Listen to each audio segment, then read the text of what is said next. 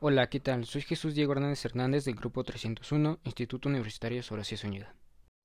En el podcast de hoy, 23 de septiembre de 2020, realizaré una producción oral sobre un documento muy importante que leí, llamado Análisis del comportamiento de compra para identificar compradores compulsivos en Saltillo, Coahuila, México. De los autores María de la Luz Rodríguez Garza, Universidad Autónoma de Coahuila, Juana María Saucedo Soto, Universidad Autónoma de Coahuila, Alicia Hernández Bonilla, Universidad Autónoma de Coahuila, Gutiérrez Calzoncit, alumina coautora, publicado en el año de 2016. Sin nada más que agregar, comencemos. A principios del siglo XXI, con la globalización, se ha notado que el materialismo y el consumismo se han aumentado de una manera considerablemente. Debido a esto sabemos que el mercado ha ido un incremento de todos sus productos, en este caso en productos que tienen oferta, consumidores que brindan una facilidad para adquirirlos, en este caso el precio. Eh, podemos notar que cada vez que vamos al supermercado o a cualquier lugar hay promociones o ofertas que nosotros como consumidores nos brinda un un gran beneficio tanto económico como para nosotros nuestro uso personal. Ahora, más que ser una simple compra, puede llegar a generar un problema, como tal es el caso de la compra compulsiva, pero que de igual forma tiene sus factores, sus consecuencias y sus causas. Alguna de estas causas mencionadas en este documento es que la publicidad ha hecho, que se convierta en una actividad eh, más eh, extraordinaria, se puede decir, y provocando que las personas compren de una manera pues descontrolada, desmedida y pues haciéndose daño a sí mismos sin saberlo o notando notando que se están haciendo daños a sí mismo, aunque cambian esa tristeza o ese, ese sentimiento por algo positivo, en este caso sería la felicidad o el alivio de cada comprar. Dependientemente de eso, es más común que las personas adquieran algún producto y no lo desempaquen o no lo utilicen. Esto, eso debido a que pues, las personas comúnmente compran algo nada más por el simple hecho de que el precio es muy bajo o que está en oferta generando así una rutina que sería como cuando vas a comprar nada más para simplemente satisfacer tus necesidades como emocionales y sin saber que si las vas a ocupar, si no las vas a ocupar, y exponerte a exponerte a generarte una compulsividad. Ahora bien, sabemos que el comprador compulsivo trata de llenar un vacío en su vida con alguna actividad, en este caso con la comprada compulsiva, como lo dice su nombre de, eh, de comprador compulsivo. Eh, tratando de llenar o de darse una sensación de plenitud, de paz o tranquilidad a sí mismo. En este caso para satisfacer la felicidad, si se sienten enojados dicen, ah bueno, me voy a comprar algo de, supermercado, en este caso moda, algo de ropa, algo de cosméticos,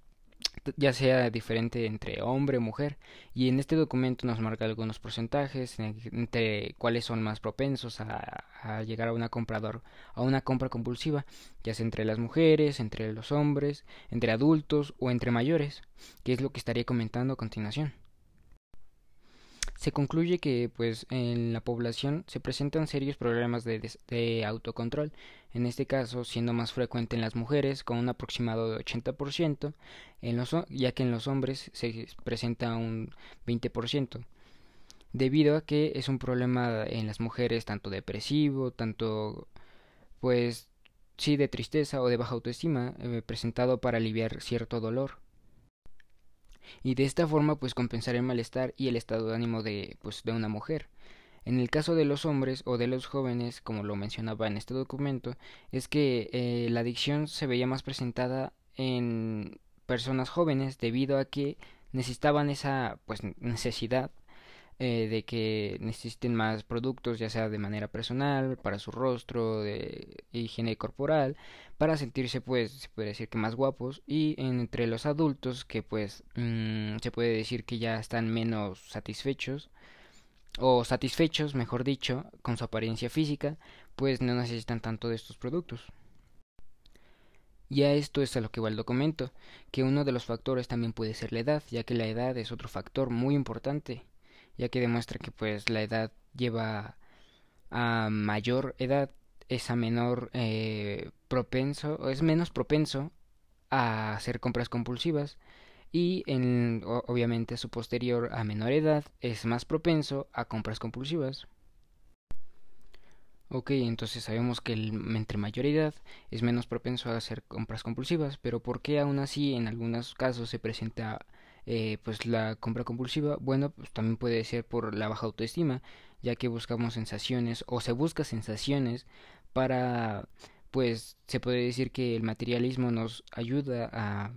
a sentir felicidad o para combatir ese, ese ese tipo de sentimiento negativo y quitárnoslo o cambiarlo por otro tipo de sentimiento que nos satisfaga, nos, sí, nos haga feliz por algo que sea de manera temporal. Ahora bien, ya recabando de una manera más general el tema de el documento, eh, cabe recalcar que el documento es algo extenso, eh, lleva gráficas, en este caso lleva un método en el cual se comprueba en, en el cual se comprueba pues que las mujeres son más propensas a una, una compra compulsiva.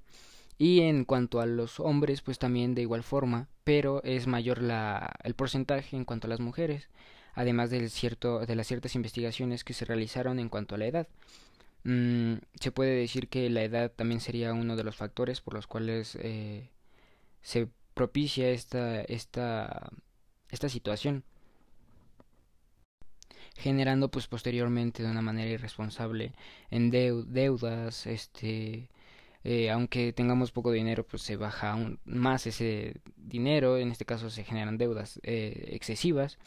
o aún así en este tipo de, de compras compulsivas se obtienen productos a pesar de no tener tanto dinero, lo que genera aún más y más deudas.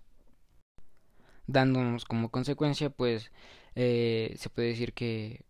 daños en nuestra vida y no nos damos cuenta al momento ya que eh, nos da felicidad pero posteriormente pues sabemos que va a haber una consecuencia a lo que nosotros estamos realizando o a lo que se está realizando ahora ya dependientemente del resumen eh, agregaría que pues eh, la investigación debería de venir de una forma más más directa debido a que pues la comprensión en cuanto a el tiempo y la forma en que se estaba redactando eh, necesitaría una forma más eh, sutil o de una manera más clara eh, para expresarse, en este caso para poder comprenderle de una mejor forma y poder notificar a, otras, a otro tipo de personas acerca de este tema ya sea más aparte del tiempo sino más bien para la poder la adecuada presentación de pues de esta de este tema y eso fue todo por el podcast de hoy. Muchas gracias por escucharme y nos vemos en el siguiente reporte sobre otras lecturas que de igual forma estaré informando este acerca de pues las la compra compulsiva y pues dependiendo de eso pues se llevará a cabo una conclusión, un resumen acerca de lo que acabo de leer. Y pues nada, gracias y espero que haya sido de su agrado. Hasta la próxima.